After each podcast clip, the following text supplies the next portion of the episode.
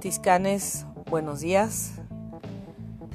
Recuerden que el ayer no es nuestro para recuperarlo, pero el mañana es nuestro para ganar o perder.